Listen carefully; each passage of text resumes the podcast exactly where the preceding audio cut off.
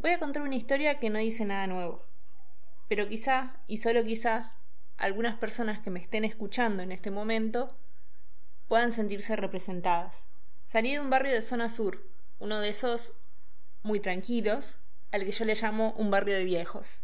Mis aspiraciones cuando eran chica eran la de una mujer de el año 20, 30 quizás. No digo 60 porque muchas mujeres ya habían habitado el mercado laboral remunerado, el, el espacio público. Cuando decidí estudiar sistemas, no tenía idea a qué me estaba adentrando. Ni siquiera sabía que era un espacio tan desigual en cuanto a cantidad de mujeres, ni siquiera sabía en realidad qué hacía alguien de sistemas. Y adjudicando mi amor a las computadoras y que de alguna manera nos entendíamos, me anoté a programación. El curso de ingreso quizá éramos unas 5 o 6 mujeres en un grupo de 40 personas. En el primer cuatrimestre siempre fue una comisión de unas 30 personas, ponele, hasta los primeros parciales, donde yo era la única mujer. No sabía qué estaba haciendo. Y creo que hoy tampoco sé lo que estoy haciendo. Hice programación aprendiéndose, sentándome en la computadora de mi casa, partiéndome la cabeza, adquiriendo la forma de pensar algorítmica. Los años pasaron y terminé siendo licenciada en informática.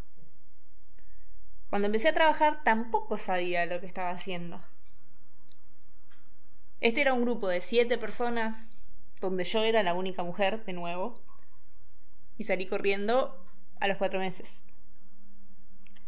Los proyectos y los trabajos pasaban, y siempre era la única mujer en distintas proporciones de personas. ¿Dónde estaban las mujeres en sistemas? ¿Alguna vez me había preguntado eso? ¿Dónde estaban las mujeres en sistemas? Una tarde, una tarde noche, más bien, del noviembre de 2017, surfeando en Twitter, me encontré con un banner y una descripción diciendo que las mujeres en sistemas se iban a juntar. Me anoté, pero con miedo. Me uní un Slack. Había semanas de empezar en un trabajo nuevo, había pedido referencias del lugar y ya me habían etiquetado a chicas que estaban ahí hace unos años y estaba conociendo a una de mis amigas más queridas. Fui a MU, que estaba por la zona de Congreso, a ver cuántas mujeres en sistemas éramos. Llegué primera, como siempre. Después apareció otra chica que me dijo que era socióloga, pero que estaba cerca del rubro. Y empezó a caer una, dos, tres. Terminamos siendo alrededor de 35 mujeres. Y no solo de programación. Había mujeres jefas. Eso me había volado la cabeza. Había mujeres que había habían trabajado como Hacía 15 años que estaba en sistemas. La emoción me invadió mi corazón. Y discutimos de cosas que nos pasaban y una decía sí, que pasaba así, que a ella también le pasaba, que estaba igual. Y no podía creer lo que estaba viendo. Habían nacido las de sistemas. Y puede ser muy común hoy, ¿eh? Pero en ese momento no había comunidades de mujeres en sistemas o por lo menos no tenían tanta difusión. Y encontrar el espacio ese fue un abrazo al alma. A fin de año van a ser unos cuatro años que venimos hablando y juntándonos y trabajando y descubriendo cosas. ¿Qué hubiera sido de mí si no hubiese respondido ese tweet con miedo? Si en algún momento hubiese tenido la certeza de lo que estaba haciendo y seguía derecho, sin doblar, sin detenerme, eso no hubiera sido lo mismo. Soy Mariana Silvestro y esto es Mujeres en Steam.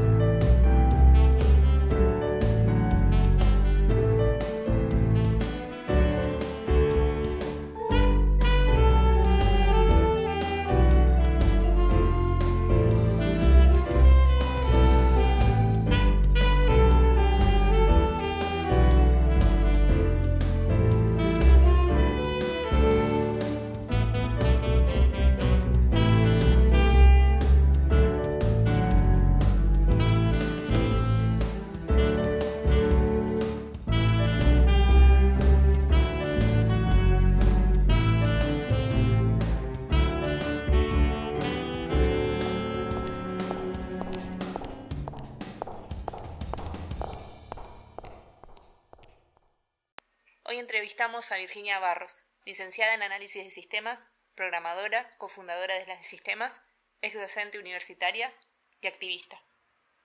Al tiro la pelota, vos te das cuenta. Esta es la primera vez que hago una entrevista con el perro. Puede ser muy interesante. Puede ser muy interesante. Bueno, Vir, gracias enorme por aceptar esto. sé que te da vergüenza, pero gracias igual. No, no. No estaba muy de acuerdo con esto. quiero, que se sepa.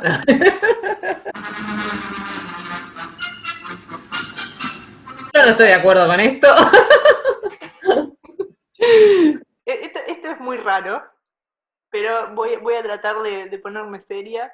Contale al público de Mujeres en Steam cuándo y dónde nace Virginia Barros. Virginia Barros nace eh, en los 80. Soy de 1986, nada en las cuentas.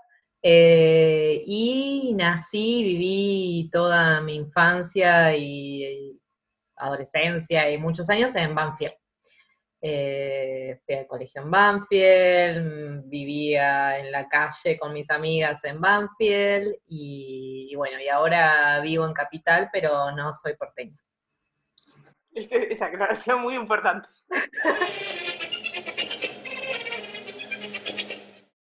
¿Y cómo, cómo, es tu, familia? ¿Cómo está constituida? Eh, mi familia está formada por, bueno, mi mamá, mi papá. Tengo dos hermanas más grandes y un hermano más chico.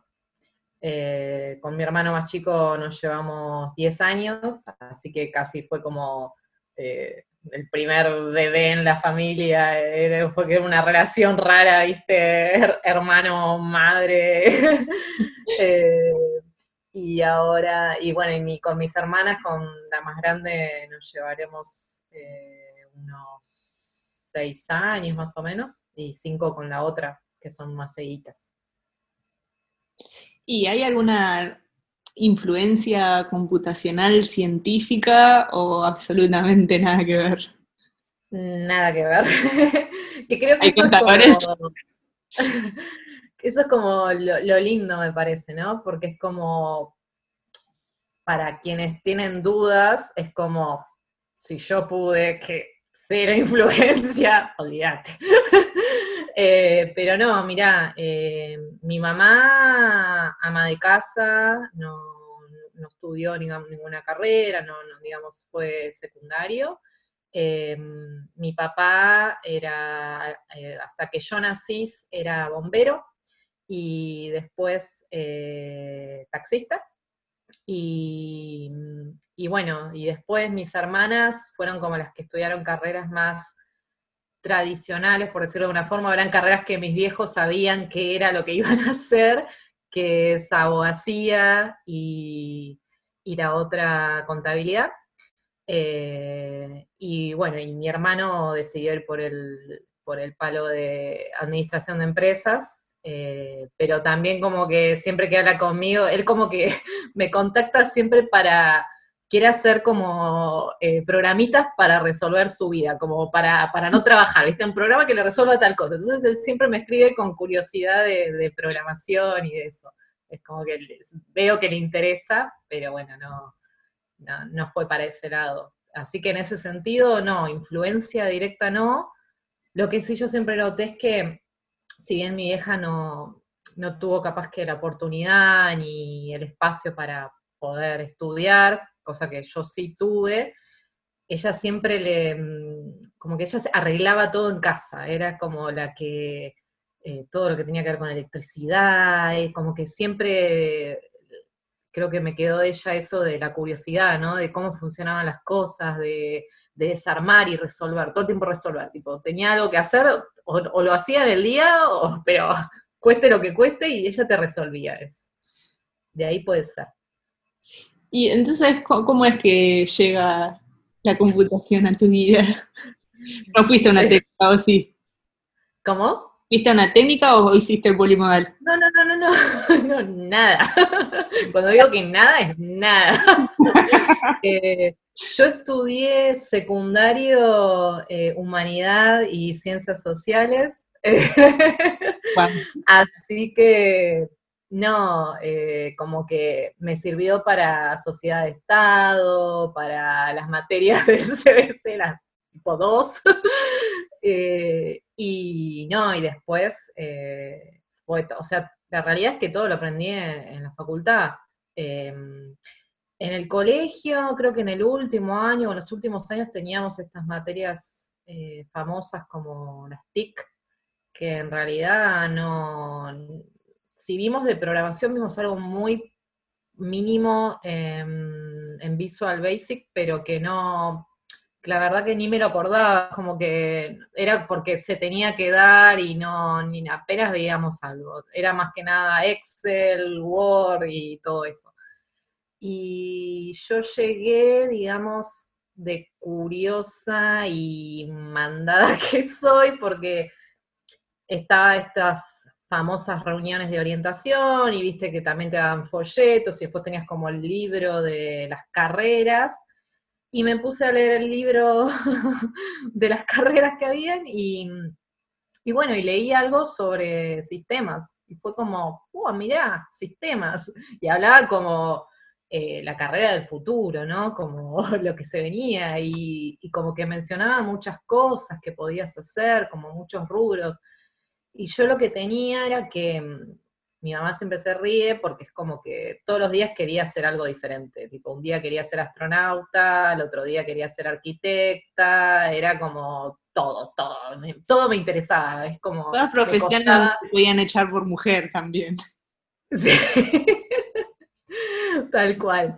Eh, y bueno, y creo que de cierto modo en sistemas encontré eso, ¿no? Que, a ver, no, no, por ahora no voy a mandar un cohete a la luna ni nada, eh, pero eh, como eso de abarcar muchos rubros y, que no siempre sea todo igual, porque a mí lo que me pasaba era como que eh, no, es por desmerecer porque amo las profesiones que hacen mis hermanas y son necesarias, pero era como que las veía y no sé, hacía y la veía a mi hermana todo el tiempo leyendo, leyendo, leyendo, leyendo, y era como, está bien, las leyes pueden cambiar, lo que sea, pero digo, ¿dónde está la creatividad? Era como que me pasaba eso, era como, o no me veía leyendo, leyendo, leyendo, o mi hermana con contabilidad, nunca entendí los libros contables, no, no entendía, yo era como que y, bueno, fue posta por curiosidad porque no es que me interioricé demasiado ni tenía alguien a quien preguntarle eh, y me salió bien porque me gustó. Pero no, no, es que tuviste, digamos, dos o tres opciones y a lo último decidiste sistemas, o sea... No, no, no, no, fue sistemas. Eh, ahí creo que todavía me, me, llamaba un poco lo que es arquitectura, pero después, o sea, tuve que aceptar que en realidad no, no, soy buena con las cosas manuales y había que hacer muchas maquetas por lo que veía y no, yo soy muy torpe y fue como, no, no, esto no, no, no, no, no voy a servir. Así que ya me imaginaba las maquetas, viste, como las tortas, como la versión como tenía que ser. Bueno, igual. Así que no. Eh, capaz hubiera sido una gran arquitecta, quién sabe. Todavía puedes ir a estudiar arquitectura. ¿eh? Eh, nada, pero bueno, sí, poder se puede. En teoría. Sí. Eh, ¿y, cómo, fue esa? O sea, vos fuiste a la UBA. Sí. ¿Cómo fue esa, esa formación? O sea, ¿cómo bueno, eh, un choque? Sí. En principio la elección de la UBA fue porque mis hermanas habían estudiado en la universidad pública, ambas en la, en la UBA, y, nada, tenía como muy buenas referencias. Eh, y yo en lo personal también quería como ir a la universidad pública. Em, y bueno, en ese sentido la verdad es algo de lo que no, me arrepiento nunca. Em, no, o sea, no voy a mentir, me, me costó un montón, Em, sobre todo al principio, y sobre todo porque me daba bronca, porque era como si hubiera ido un técnico, siempre me, decía, si mi mamá mi papá me hubieran mandado un técnico, ¿viste? siempre la culpa es de los padres, si mi viejo me hubiera mandado un técnico, a mí ahora no me estaría costando tanto todo. Era como que veía eso, que en el CBC, como la separación entre las personas que habían ido o tenido una formación más técnica y, y las que no. Y ahí ya fue como eh, un repeso. O sea, a mí me costaba todo el doble porque tenía que estudiar el doble para llegar a, cómo estaba en el resto. Que es justamente eso, ¿no? Supuestamente es para nivelar y bueno, claramente había que nivelarme bastante. Em, pero bueno, eh, si bien me costó, el CBC lo terminé en el año que está estipulado y bueno, y y después como, como de a poco ya el ingreso a la facultad también fue, fue todo un tema y, adaptarme, qué sé yo, hoy lo veo y digo, es re loco, pero también me tenía que adaptar como un montón de cosas, porque uno viviendo en zona sur, para mí ir a capital era como, era las primeras veces que me movía para capital, porque con mis amigas y todo nos movíamos en zona sur, hacíamos todo caminando porque no trabajábamos, ¿viste? Era como, eh, y la verdad que era todo un cambio también, eh, conocer gente que nueva, porque no, o sea, era todo nuevo, eh, la forma de educar diferente, estás, de cierto modo, estás vos ahí y si te podés hacer de un grupo de compañeros y compañeras, sos vos y tenés que dedicarle vos y son horas de sentarte y, y bueno, y me, me costó, eh, pero me daba cuenta que, me gustaba. Entonces era como, como los momentos de, también de frustración estaban y siguen estando. Eh, mi vieja siempre se ríe porque me decía que me la pasaba llorando, pero era, yo me acuerdo como en el 74 que era el bondi que me tomaba y era eh, llorar en el colectivo, como la situación, la peor que te puedes imaginar era llorar en el colectivo, porque siempre era me fue mal, me fue mal, me fue mal. Y, creo que el primer choque fue ese, ¿no? De, yo iba al colegio y, y nada, era o escolta o abanderada, me gustaba estudiar, y cuando empecé en la facultad fue como, ok, no, ya no es así, ya no es que me siento un par de horas y ya está, como que me di cuenta que tenía que dar el triple del esfuerzo y, también como aceptarlo, como bueno, nada, acá no me interesa, la verdad, sacarme un 10, sacarme lo que sea, la nota no es el, como el objetivo, sino es de cada materia llevarme algo. A veces es de cada materia rendirla, probarla y chao si no te interesó. Eh, pero bueno, lo, pude hacer, digamos, no estoy acá, estoy viva y sobreviví y, nada, y no, no me espantó. ¿Y mm, sufriste alguna discriminación tanto en la facultad, en el trabajo, por ser mujer de sistemas? O mujer de zona sur, o mujer y and, and, and. Em, a mí lo que me pasó es que en la facultad, estando en la facultad, no me daba cuenta de un montón de cosas. Como que em, la ficha me cayó después. Eh, de algunas situaciones que sí me daba cuenta era, por ejemplo, en algunas materias que por ahí éramos de menos alumnos, eh, menos estudiantes, em, que si había que opinar sobre algo y yo planteaba una solución a algún problema, em, nadie, como que me ignoraban, no, nadie decía nada. Entonces me acuerdo que una vez le dije a un compañero mío, con el que me llevaba bien, y digo, che, agarra y decí esto mismo que acabo de decir yo. Y, él lo dijo y todo fue como, ah, sí, claro, hay que hacer eso, mirá, qué bien. Y fue como, yo la verdad que tengo una personalidad que para algunas cosas está buena, y en este caso me sirvió porque fue como, yo para mis adentros fue como, listo, es problema de ellos, yo quería validar mi idea, validada, si la tiene que decir él en este momento, la verdad yo quiero aprobar, en ese momento era como que quería resolver, ¿viste? Como listo, quiero terminar, quiero terminar.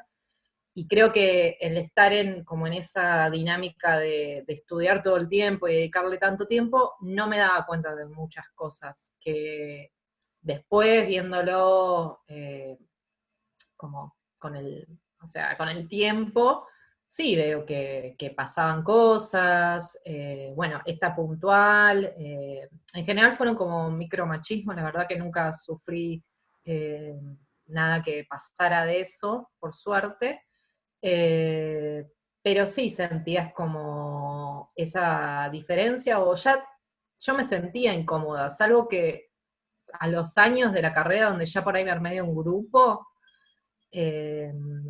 me sentía como incómoda en, los espacios que tenía que, estar, en los auditorios de 300 personas siendo tres mujeres, eh, y sobre todo porque, voy a decir, en esa época, pero bueno, son 10 años, ya hace 10, más de 10 años, eh, no había esta movida, ¿no? De comunidades, de de conectarte con la gente. Imagínate que cuando yo hacía los trabajos prácticos al principio, o sea, recién empezábamos a tener internet y yo me, era como conectarme, era pedirle a mis viejos que por favor, porque tenía que hacer el TP y que, o hacerlo medio escondidas y que escucharan el, el dial-up del, del, teléfono, era como que vinieran y ¡están con el internet! Y levantó el tubo y se cortaba todo.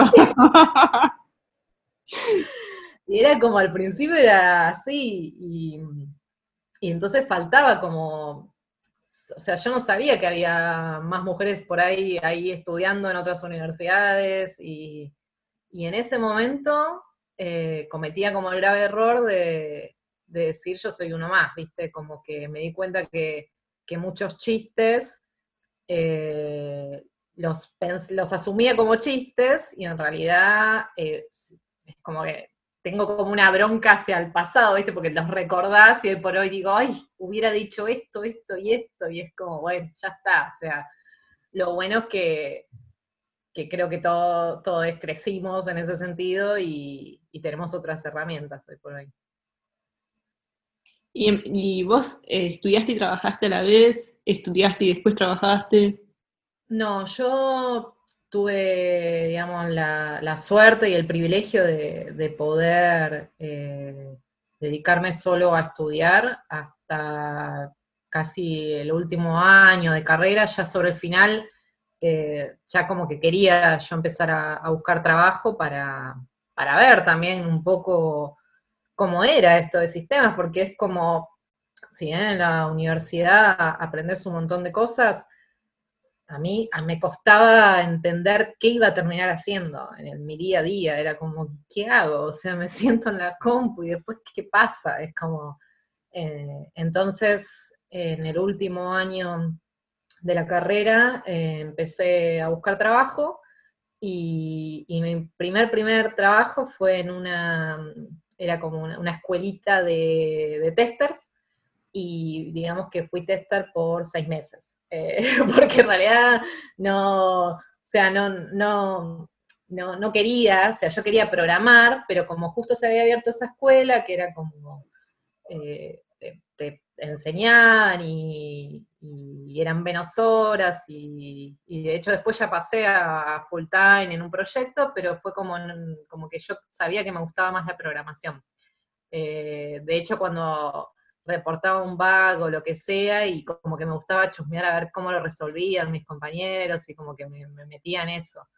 Y, al poco tiempo de, estar ahí, un ex compañero de facultad me, contactó que él laburaba en el CONICET, en la parte de informática, y me llamó para, para laburar, y bueno, ni, ni, lo dudé, y bueno, como mi primera experiencia así fuerte de, programación fue, fue en el CONICET. Esa no la sabía. ¡Ja! ¿Viste? Uno parece que Estaba conoce a la gente, pero. no leíste mi LinkedIn. ¿Para qué si hablaba todo el día? y, en, este camino, en esta carrera que estuviste haciendo, ¿tuviste algún modelo, eh, algún mentor, mentora, alguien que te haya inspirado en, seguir sufriendo en sistemas? ¿Qué se sufre? Sí, sí, se, sufre, es verdad. Eh, se persevera, se tienen como esos eh, momentos de... Es como loco, ¿no? Porque los momentos de satisfacción son como muy satisfactorios porque es como resolví esto, logré esto, y los de frustración son como muy frustrantes, entonces como es la intensidad. Em, pero bueno, volviendo a lo de mentor, mentora, mm, no nadie así específico, yo creo que lo que me sucedió es que como a lo largo de mi crecimiento personal, eh, como que tuve distintas guías de personas desde, no sé, voy a decir algo medio cursi, pero para mí mi vieja fue como una gran motivación porque yo sentía, nada, como que mi vieja tuvo una vida difícil, ¿no?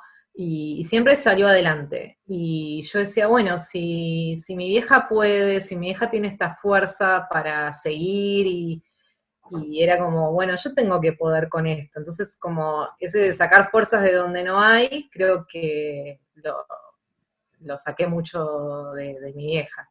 Y, después con el correr de, los años, pero más bien una vez que ya me recibí, que me, como que dentro de la industria, eh, todas, digamos, las colegas que fui conociendo, que muchas eh, forman parte de, las de sistemas, eh, fueron como de gran inspiración. también amigas que tengo que, que, capaz que son del mundo de sistemas, pero se dedican a otras cosas, como a la parte de, de coaching, y que son personas que por ahí hablo y es como ay, me, bajan a tierra y viste como que tienen otros, eh, otras habilidades que, son súper necesarias y que, capaz que nadie te las dice, pero que, en sistemas se necesitan un montón, desde la comunicación, desde entender qué es lo que querés, cuál es tu meta, viste, como bajar a tierra cuando uno por ahí se, cuando uno por ahí la realidad lo, la supera un poco. Eh, pero bueno, muchas eh, colegas, digamos, de, dentro de, la comunidad para mí son de gran inspiración. Muchas que por ahí no ni conozco, porque a mí me pasa eso, que a veces leo historias de, en, bueno, ya vamos a ir a las de sistemas, no, yo me estoy adelantando, pero leo historias o en Twitter o en el Slack, y es como, yo me requedo y me, como que me emociona esas personas que, pues yo digo, bueno, yo tuve suerte de que pude desde chica dedicarme a esto, pero cuando veo pibas que a los 30 años deciden cambiar de una carrera a esta y apuestan a eso y, logran el cambio y crecen y las ves como en ese proceso, eso para mí es admirable y eso, nada, me, llena como de, energía y te, dan como ganas de, de seguir. Es lo, no, no, yo creo que a veces la gente no está consciente de lo que puede lograr esa, no sé, ese tweet que leíste, esa palabra que te dijeron. No, está muy subestimado de eso. Capaz que venís re cabizbaja en todo el día y no sé, viste un video de 10 minutos de una piba que hizo, no sé, un videojuego de gatitos y, te muestra lo que le costó, pero que al final lo hizo y vos decís, wow, uy, esto es re Y eso te, cambia un montón. O, no sé, qué sé yo, un, un elogio a tu trabajo, un, che, esto me reencantó lo que, lo que hiciste, cambia un montón. Y yo no sé, porque no conozco otros rubros, ¿no? Pero eh, a veces en, en, el rubro de sistemas se peca un poco esto, ¿no? De lo robótico, de dale, dale, dale, dale, uh, qué crack, no sé qué, mirá las líneas que tira el pibe.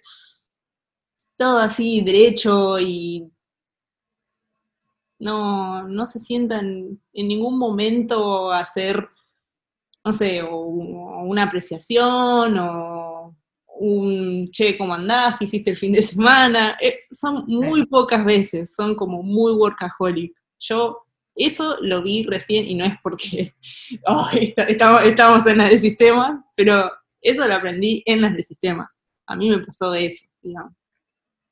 Sí, sí, tal cual. Y, y, esto que decías también, ¿no? De, a mí me pasó mucho en, en, laburos, que era como, loco, tengo todo el tiempo que estar pidiéndote feedback. Es como, a ver, yo necesito feedback. Es como, no sé, no, no sé si es mi problema, lo que sea, pero a ver, vos me contrataste a mí, yo necesito feedback. O sea, yo sé que nada, algo compiló, entregué, funcionó, está bien, pero también necesito que cada N meses nos juntemos y me digas cómo ves. Y sobre todo cuando, qué sé yo, cuando, cuando empezás, cuando, como ese, esa idea, ¿no? De cómo desarrollarte, cómo crecer, esa pregunta continua de cómo querés seguir tu carrera, era como, yo me acuerdo que había lugares donde por ahí me contaban que, no sé, en empresas donde se sentaban y armaban tu, como tu carrera y que veías de acá, cómo llegas allá, era como, a mí nunca me había pasado eso, era como, qué sé yo, acá, digo,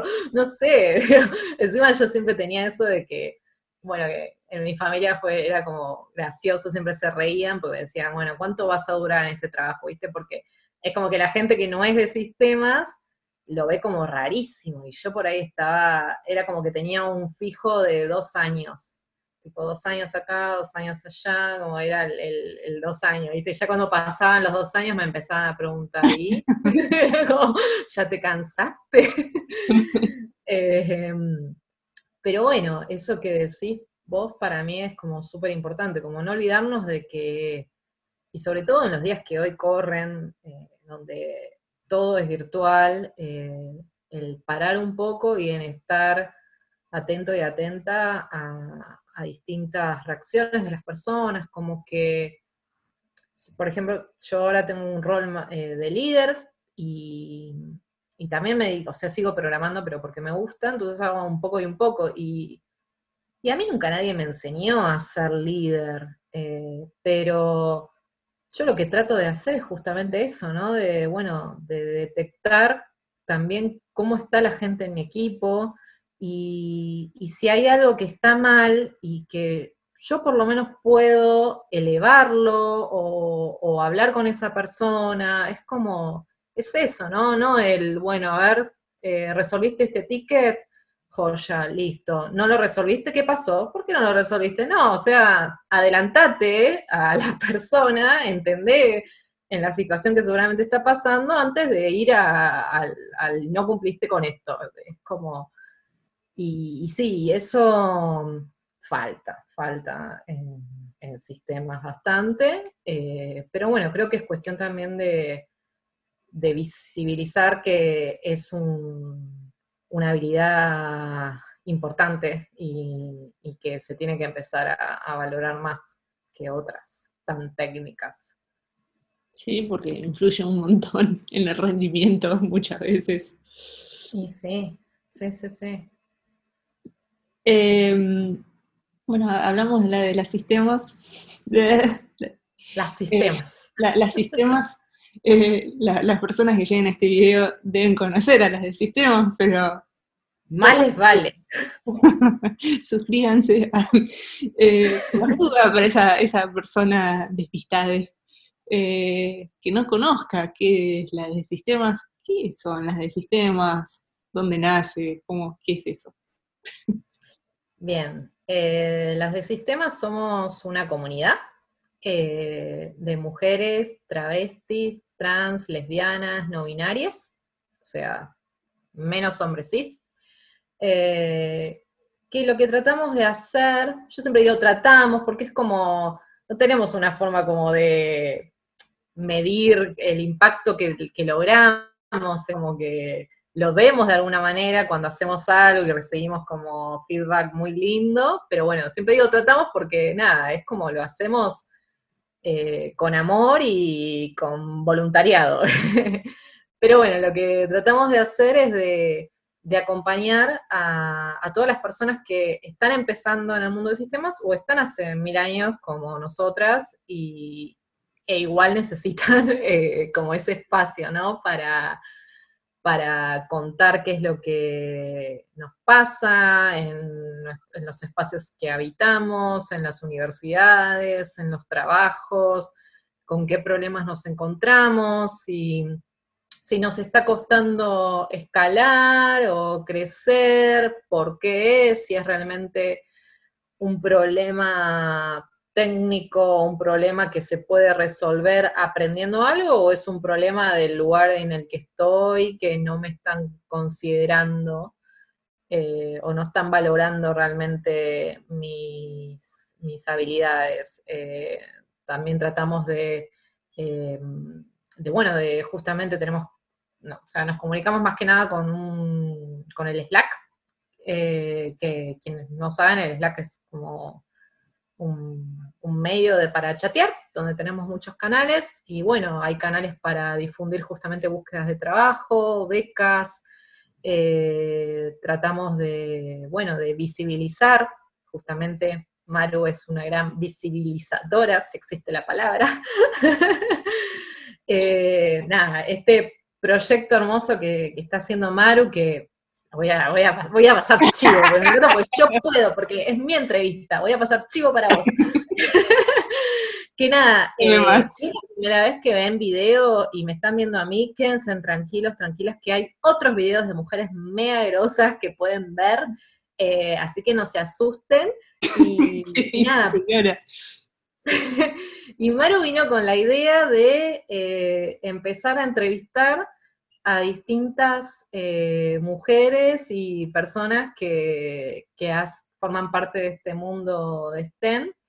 Eh, y bueno, y dijimos, sí, o sea, es buenísimo. Eh, y bueno, y así armó un montón de artículos, esos artículos después se transformaron en artículos más videos, y, bueno, con el objetivo justamente de eso, de visibilizar y, yo creo que ahí justamente es uno de los claros objetivos que se ven como, eh, de cierto modo, no sé si la palabra es resueltos, pero como que avanzamos un montón, porque hoy por hoy si googlean algunas de las pioneras o de la informática, eh, les van a aparecer artículos de Maru. Entonces es como que uno dice, bueno, eh, nos agarra a veces el síndrome del impostor, y es como, no, pero yo estoy haciendo esto, que lo hago en mi tiempo libre y que, bueno, no sé si está bien, y, no, es como un montón de gente haciendo pequeñas cosas,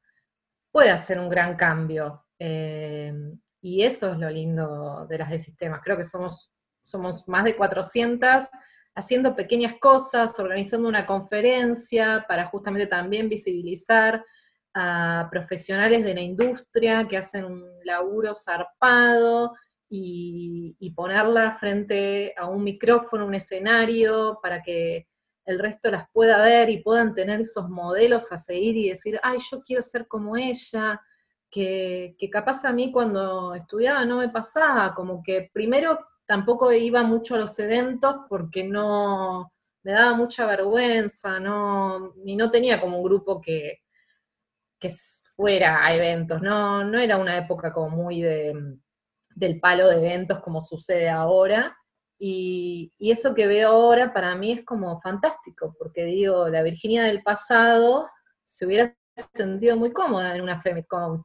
Eh, se hubiera puesto feliz y capaz que le hubiera alegrado el día después de haber tenido estado madrugadas haciendo un trabajo práctico y sufriendo. Es como, son esos empujoncitos que, yo creo que ayudan un montón. Y, también te permite como anotarte cosas para después seguir investigando, ¿no? Qué es lo que ocurre con, las conferencias.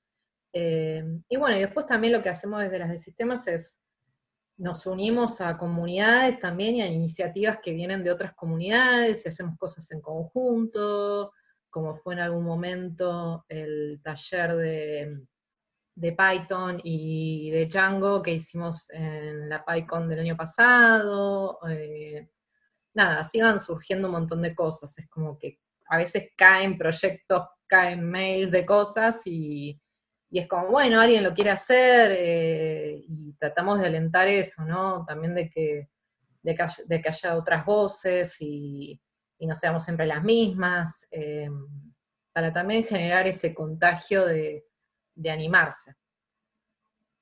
Y hablando de voluntariado, también participaste de Proyecto Nahuel.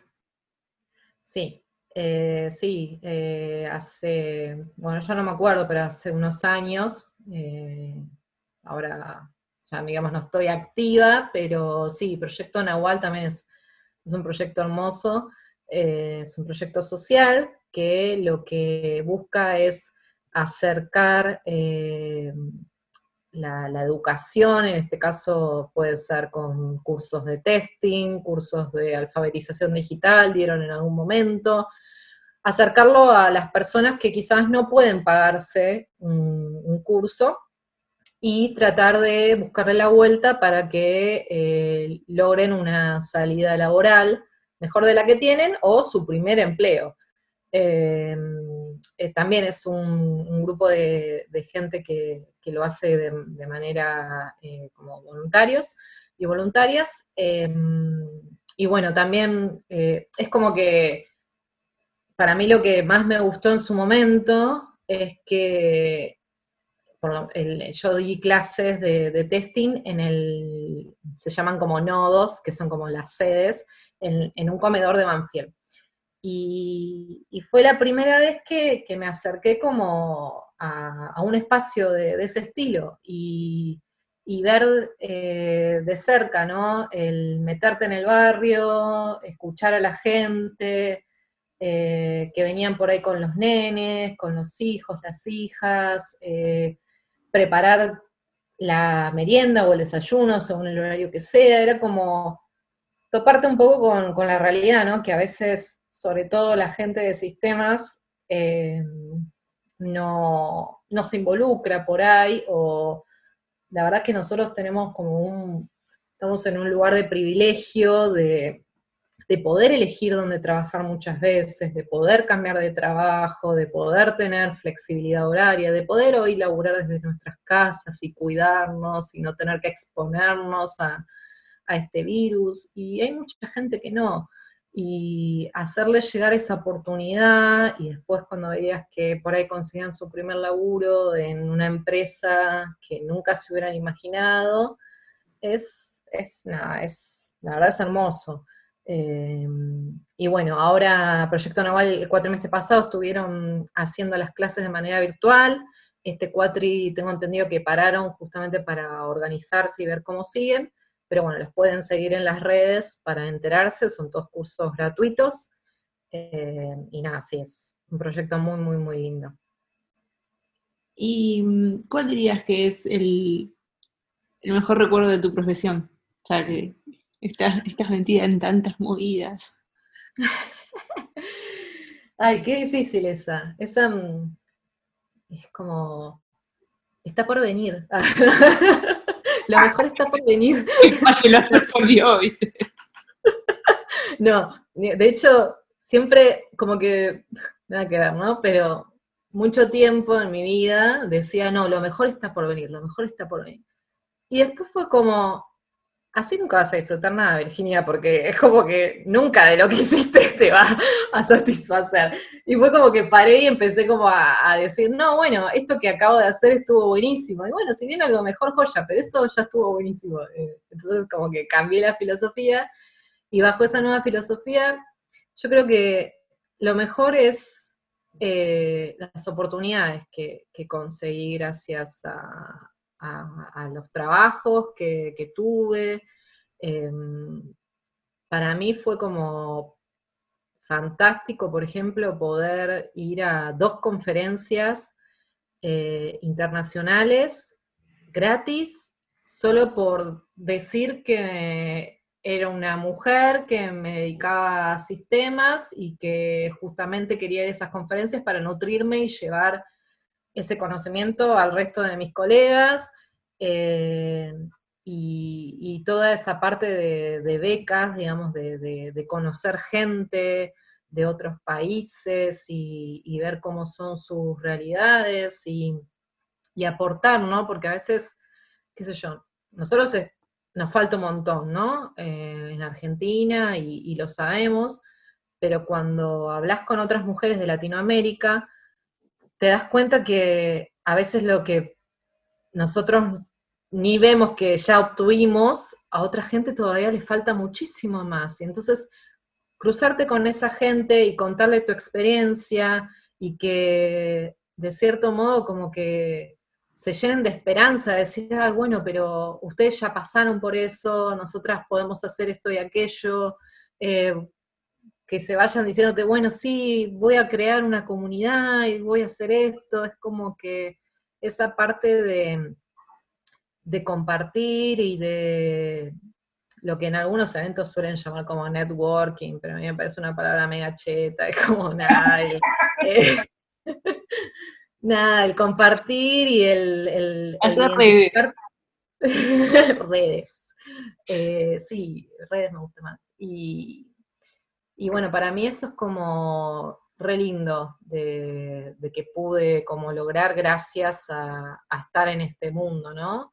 Eh, y después también, eh, bueno, muchos logros de estas cosas que decíamos, ¿no? De, para mí, cuando tenés un buen feedback de, de un cliente que está contento con, tu trabajo.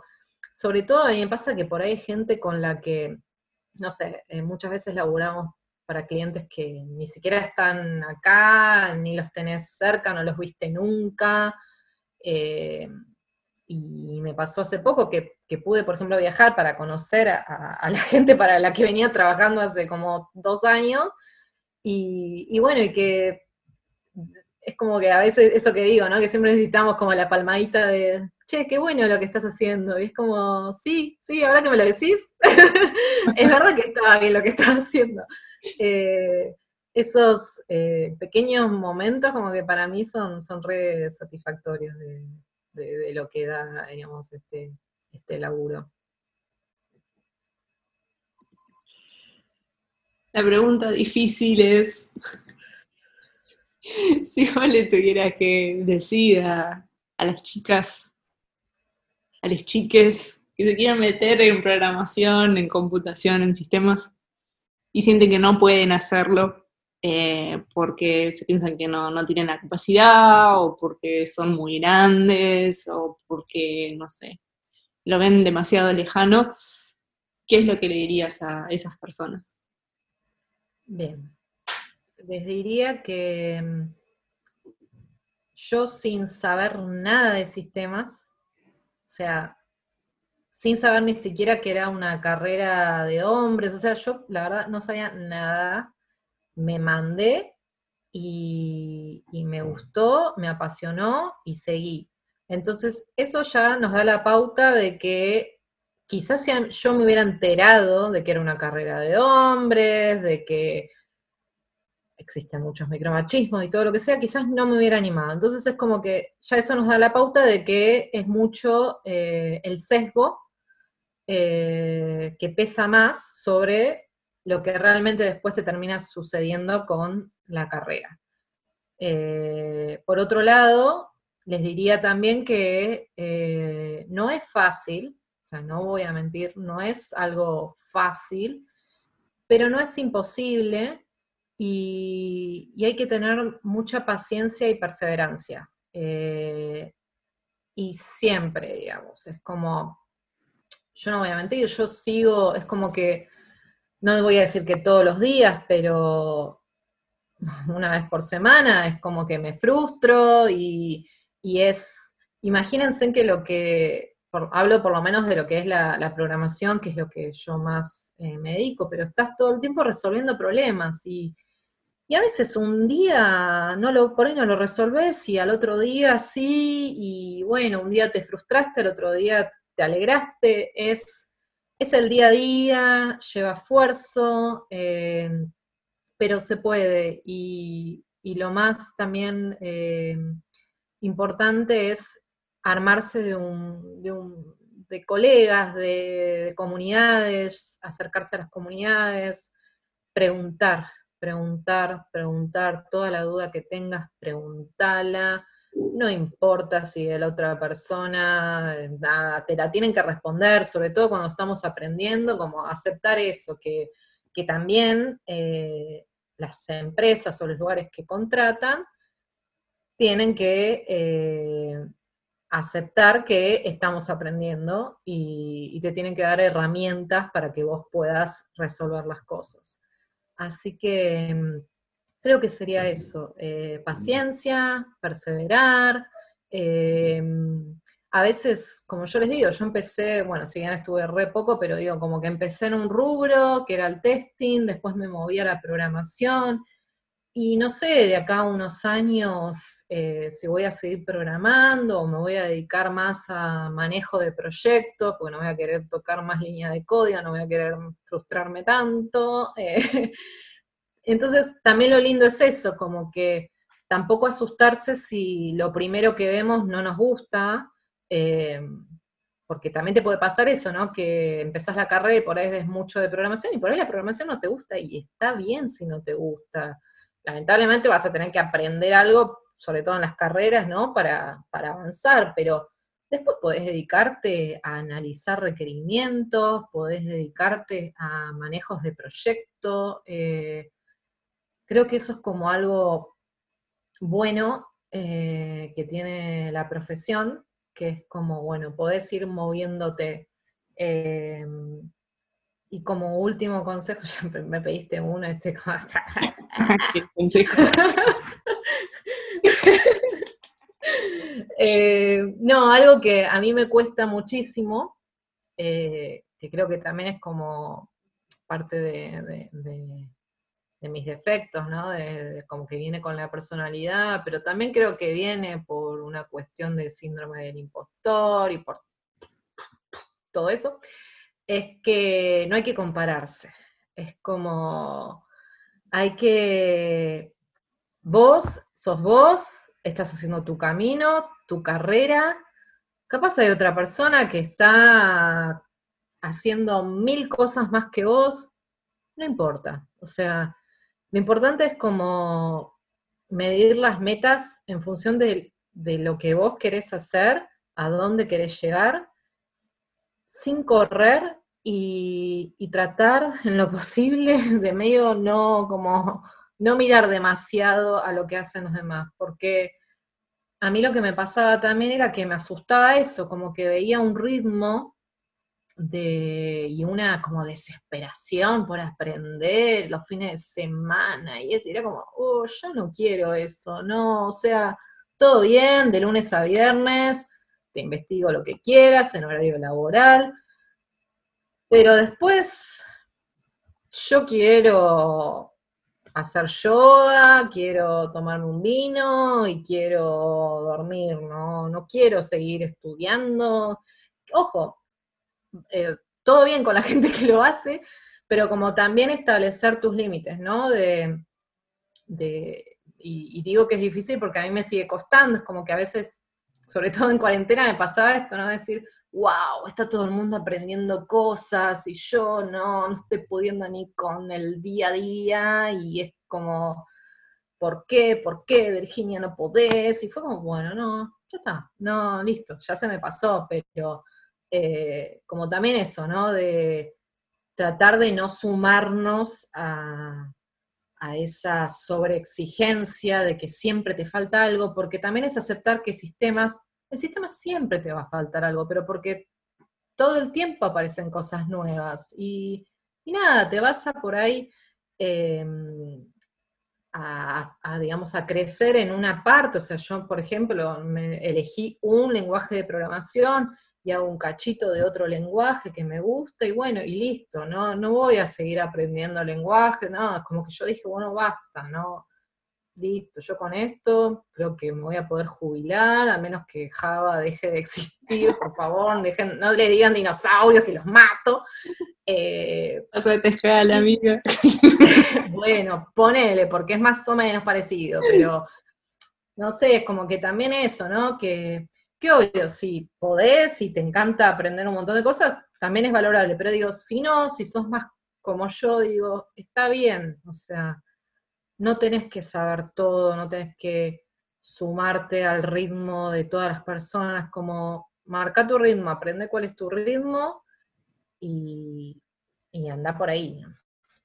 A, mí eso que estuviste diciendo acá, lo último, a mí me parece muy importante, porque a mí yo estoy de la misma vereda, a mí no me pasa de ponerme a leer una tecnología un sábado a la tarde, me pongo a leer filosofía capaz, que no debe pasar a todos los programadores, pero... Eh, y eso también te frustra un montón, porque sentís como que debería gustarte, debería pasarte. Y yo ahora te estaba escuchando y digo, no sé, qué sé yo, un cirujano se pone un sábado a la tarde a leer sobre cirugía. Es como medio estúpido. ¿Por qué pasa que, que está como nunca desconectado de eso? Una competencia muy fuerte de, de ser el mejor, de ser el experto, de ser el apasionado de la tecnología. Y la verdad que ahora me doy cuenta que no hay algo que te enseñe más a duelar que estar en sistema. No hace falta ni siquiera ponerse en pareja para aprender a duelar, ponerte en sistema nada más. Eh, porque estás cambiando todo el tiempo y, eso a veces se te hace un chicle, eh, el tiempo, a veces la pasas bien, pero lo importante es que yo veo dos cosas desde que eh, estoy en las de sistemas y desde que estoy haciendo estas entrevistas es eso, el sentido de comunidad, el sentido de que existe otra historia. Una vez que vos ves que hay otra persona que está sintiendo lo mismo que vos, no te sentís la única eh, extraterrestre de un planeta, onda Turanga Lila de Futurama, que decir soy la única cíclope que existe en todo el universo. Porque es desolador. Entonces, paremos un poco el carro de, de esa visión, de ese programador que responde todo en Stack Overflow y se las sabe todas. Porque no es así.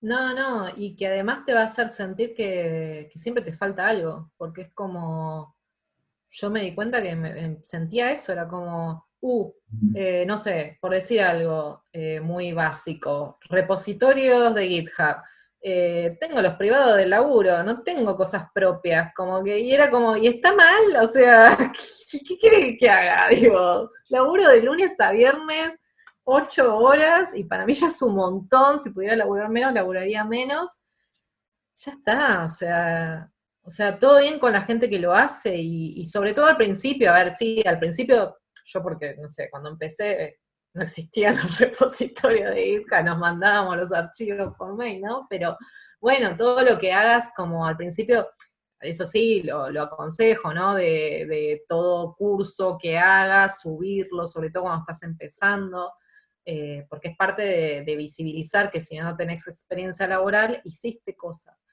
Pero bueno, digo, después, cuando uno ya por ahí avanzó en el tiempo y su experiencia queda como marcada por sus trabajos, como, bueno, también decir, el conocimiento es el que tengo y, a mí por lo menos me, está dando de comer y no, como no, no sumarse a esa, a esa locura porque de hecho vemos que pasa mucho esto que se llama el burnout de, de quemarse, ¿no? Porque, y es como, ¿al costo de qué, no? ¿Quemarse para qué? O sea, yo cada tanto sí me anoto en algún curso porque me interesa, pero lo hago porque me interesa, a veces ni siquiera lo pienso como, como para trabajar, es como a veces la verdad ni lo pienso como una salida laboral, sino porque me interesa y bueno, no, no sé, por ejemplo, ahora ciencia de datos.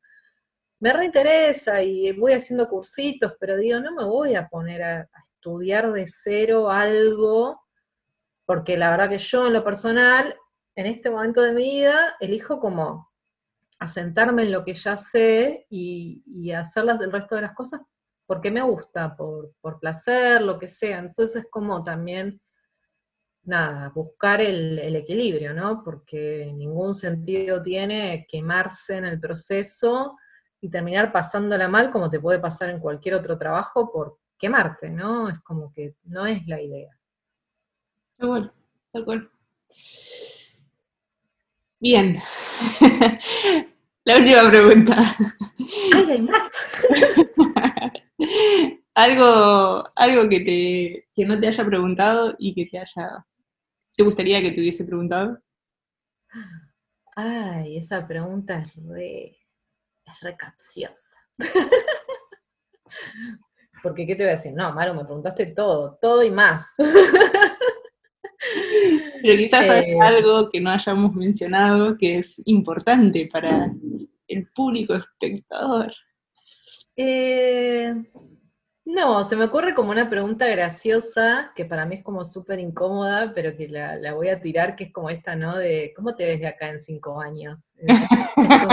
Es, re pregunta de, de, las entrevistas de antes, espero que ya no la hagan más, ¿no? Pero bueno, a mí me pasa como que me lo pregunto, ¿no? Porque después de tantos años en la industria, como que yo me pregunto, y yo no sé, la verdad si me preguntás, yo no sé dónde me veo de acá cinco años, o sea, me, sigue apasionando sistemas, eh, probablemente sigan sistemas, pero no sé si voy a seguir programando, si me voy a dedicar más a, lo que tiene que ver, como decíamos antes, ¿no? Al manejo de proyectos, porque por ahí quiera descansar un poco de esto de, tener que continuamente actualizarme. Eh, entonces, también de la mano de lo que veníamos hablando antes, ¿no? De, que sistemas es algo muy dinámico.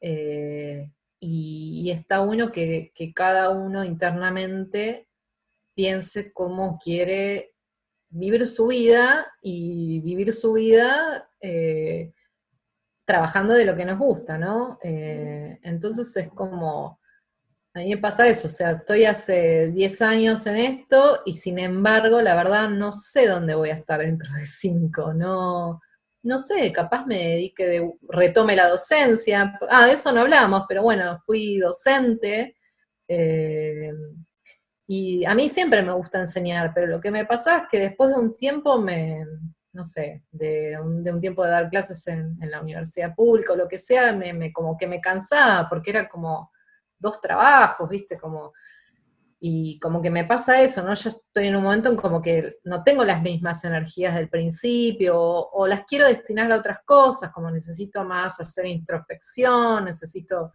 conectarme con otras cosas y entonces es como también eso, encontrar eh, el, equilibrio en eso, que es lo que le deseo, digamos, a, todas las personas que, lo logren.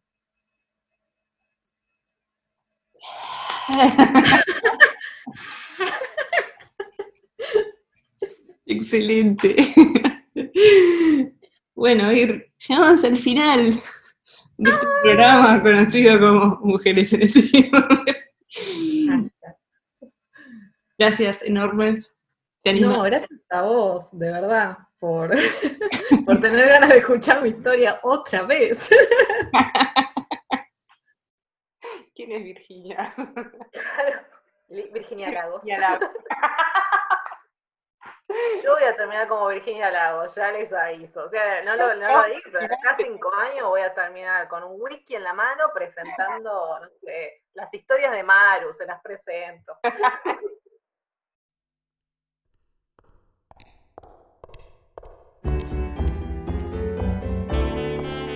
Mujeres en STEAM es un proyecto colectivo de la creación de Mariana Silvestro con apoyo de la comunidad Las de Sistemas. En ilustraciones, Mailén García. Redes y difusión, Virginia Barros y Luciana Dubiau. El tema musical es de Gabriela de Gregorio y en locución, Débora Arce. Podés seguir las notas completas en Medium, barra Mujeres en STEAM y barra Las de Sistemas. Las entrevistas completas las puedes ver en YouTube en el canal barra Mariana Silvestro y barra Las de Sistemas. Corre la voz, avísale a tus amigues. Nos reencontramos en el próximo episodio.